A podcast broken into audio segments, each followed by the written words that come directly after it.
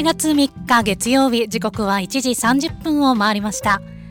まちともプラス第1月曜日今日は多摩小平保健所からのお知らせお届けしていきます。パーソナリティの小南真由美さんが本日はお休みのため私近藤直子がお届けしていきます。さて今日はホットファミリーという愛称で呼ばれている東京都の養育家庭制度についてお話を伺います。ラジオの前のあなたはホットファミリーという言葉をご存知でしょうか？今日はゲストに東京都小平児童相談所から養育家庭担当の玉利優子さんにお越しいただきました。ホットファミリーとはどのような制度なのかこれから詳しくお話しいただきます。玉利さん今日はよろしくお願いいたします。よろしくお願いいたします。こんにちは。今ご紹介いただきました東京都小平児童相談所で養育家庭担当しております玉利優子と申します。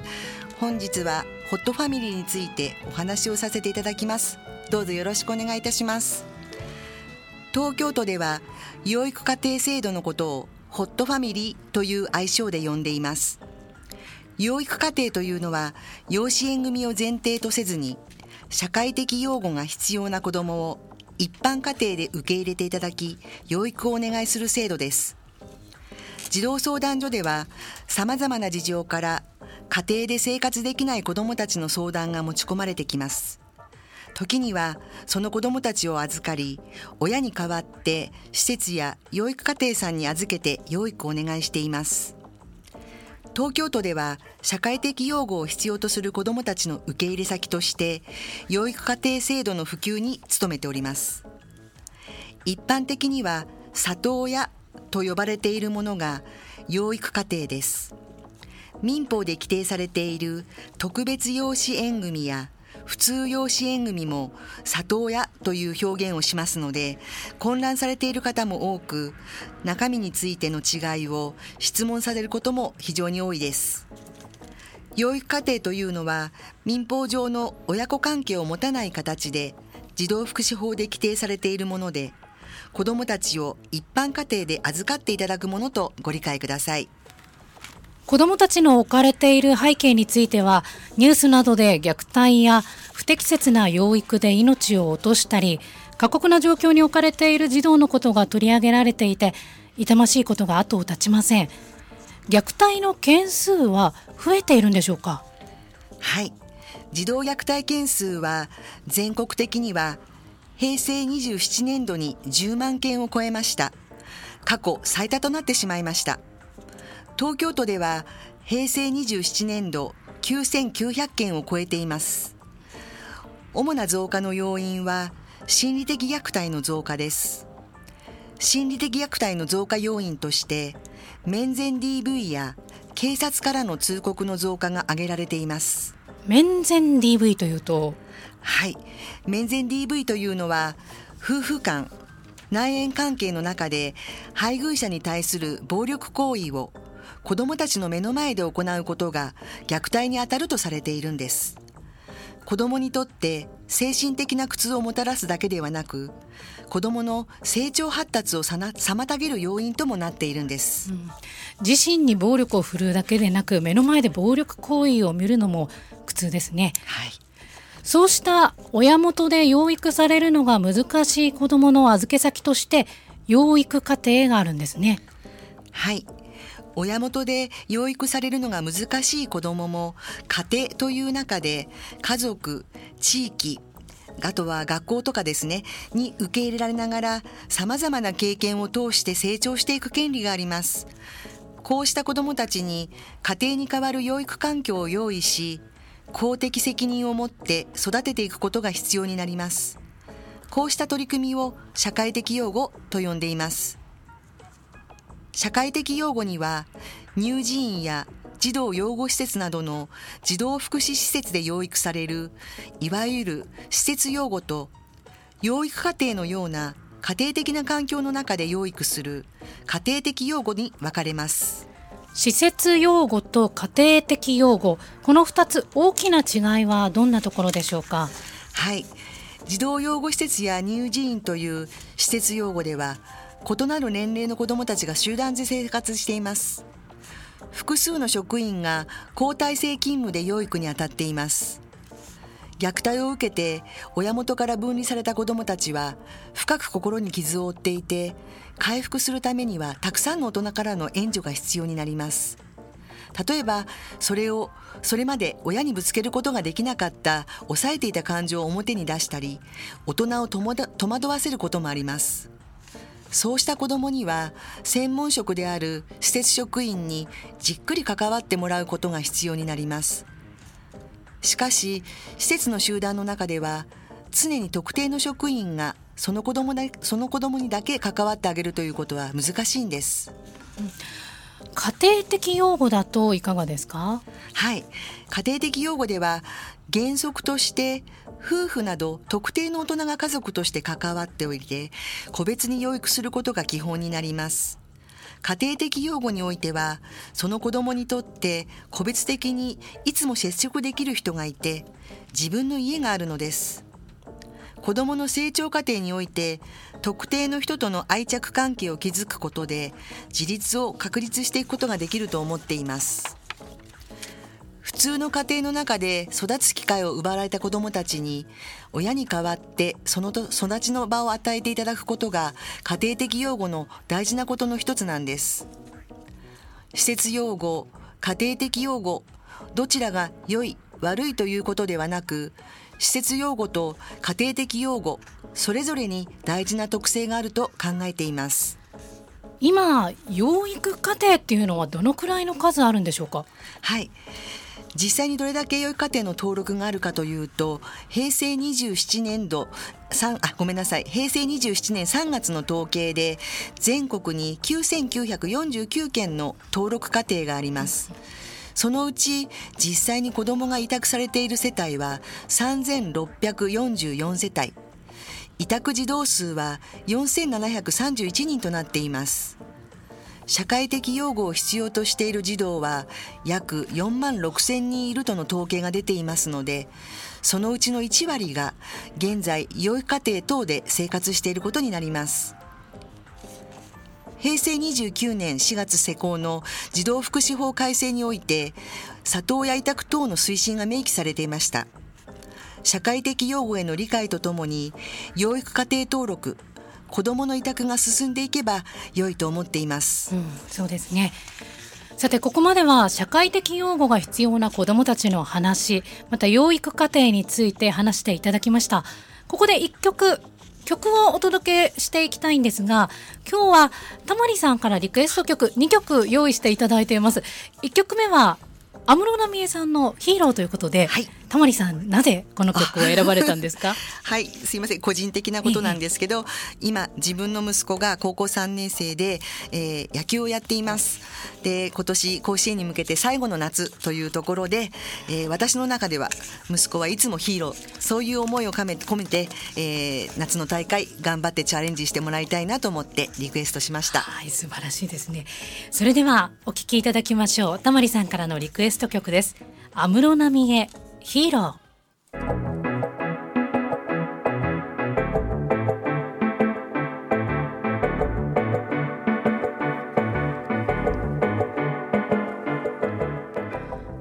時刻は1時44分になりました。まちともプラス第一月曜日。今日は多摩小平保健所からのお知らせ。パーソナリティ小南真由美さんに代わり近藤直子がお届けしています。スタジオには東京都小平児童相談所養育家庭担当玉利優子さんにお越しいただいています。玉利さん後半もよろしくお願いいたします。はいよろしくお願いいたします。さて前半は社会的養護が必要な子どもたちの話そして養育家庭について玉利さんに話していただきました。養育家庭なんですが養育家庭になるためには一定の条件があると思いますどのようなものでしょうか？そしてラジオを聞いているリスナーさんからも質問をいただいています。たまりさんにはそのことにもお答え願います。まず一つ目です。養育家庭になるには年齢制限はありますか？という質問をいただいています。はい。養育家庭になるための年齢についてですが25歳以上65歳未満の健康な方です。他の要件としては都内に在住の方ご自宅のお部屋の広さ所得登録はご夫婦が原則ですが配偶者がいない場合は子どもの養育経験または保育士や看護師の資格をお持ちで保育者を補助できる20歳以上の家族の方が同居していれば申請ができます。養育家庭について関心がある方は都内11カ所の児童相談所のうちご自分のお住まいを管轄する児童相談所にご相談していただくことをお勧めします、えー、この FM 西東京エリアだと小平児童相談所になるわけですね。はいその通りです、はい、それでは2つ目の質問です。どんな子どもが養育家庭に来てくれるんでしょうかという質問をいただいていますはい。えー、前半の方でもお伝えさせていただきましたが児童相談所で相談を受けるお子さんたちは虐待を受けているお子さんお父さんお母さん等の傷病と様々です。お母さんの年齢あごめんなさい。お子さんの年齢も幼児さんから高校生までと様々です。里親登録時にご希望の年齢や性別も伺います。里親さんの要件としてお子さんの現段階での成長状況特性を考え里親さんにご紹介させていただきます。3つ目の質問です。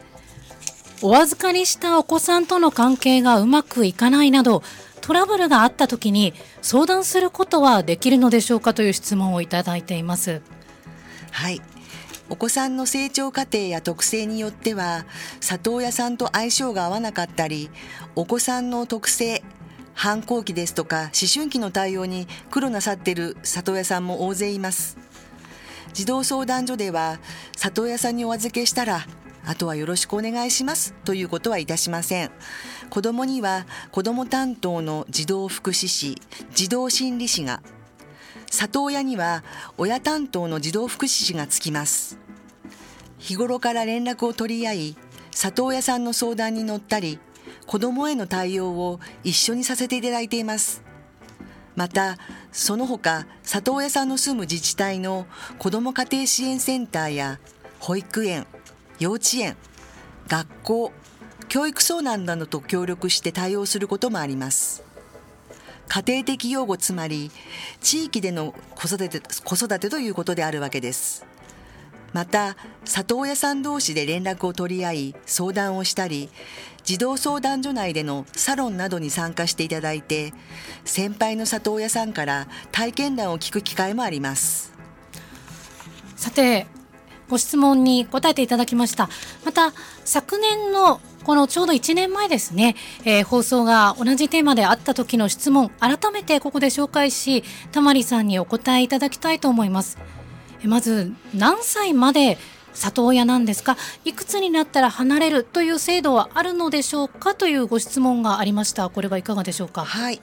基本的には児童相談所の支援が終了するのはお子さんが18歳未満までです。しかし18歳を超えての措置延長を行うことができ里親児童子担当児童相談所親担当児童相談所で話し合いこれらを決定していきます。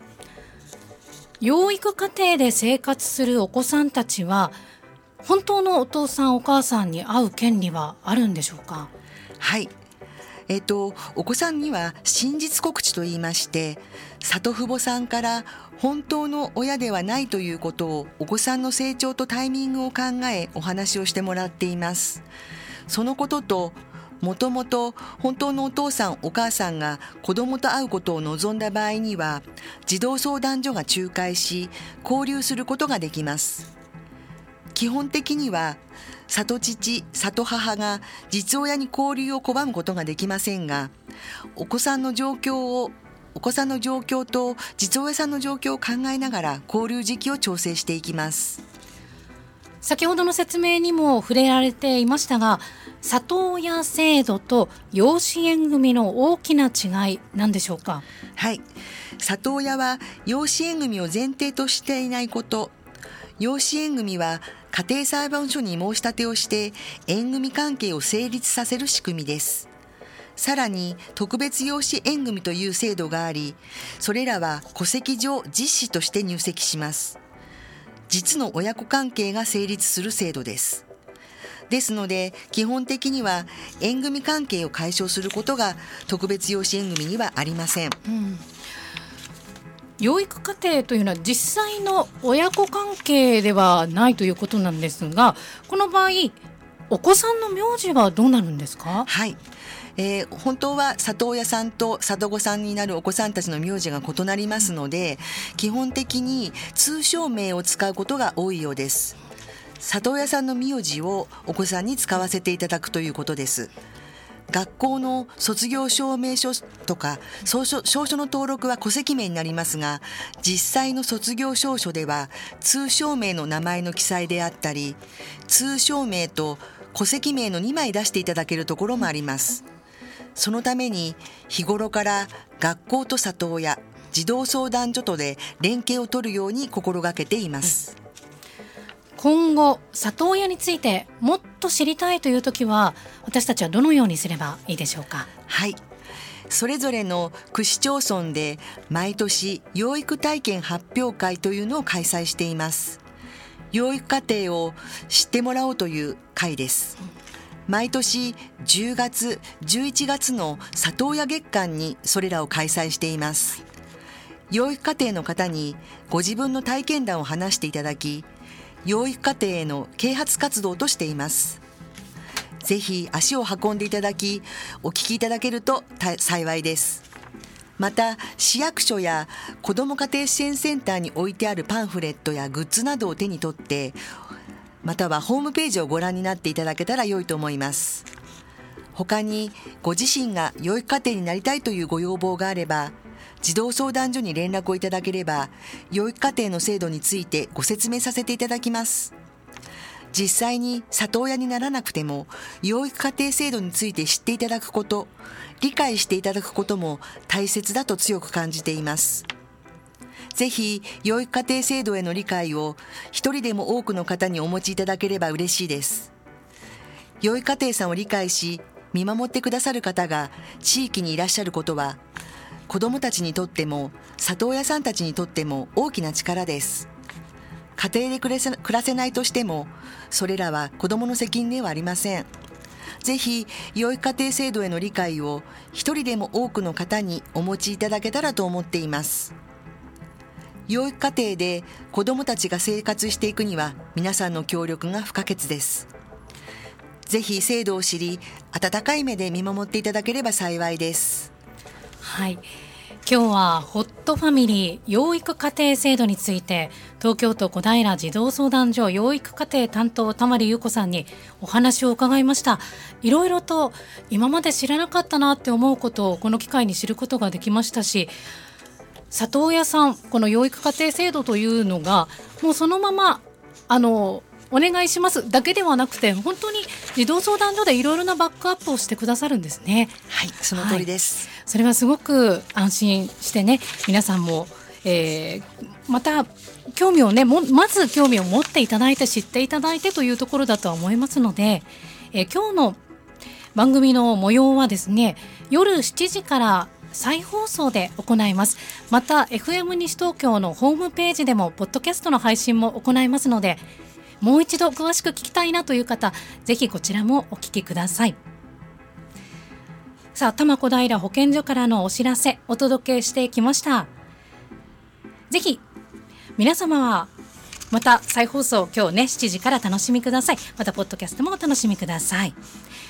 さて今日はたまりさんから曲を2曲ご紹介いただいています。おしまいの曲選んでいただいた曲は何でしょうか？はい、えー、ビギンのあ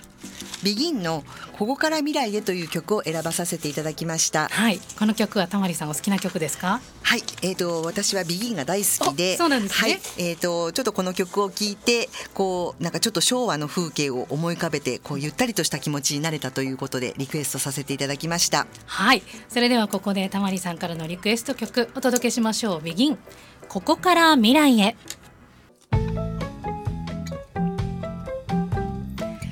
さあ、まちともプラス第一月曜日、多摩小平保健所からのお知らせお届けしてきました。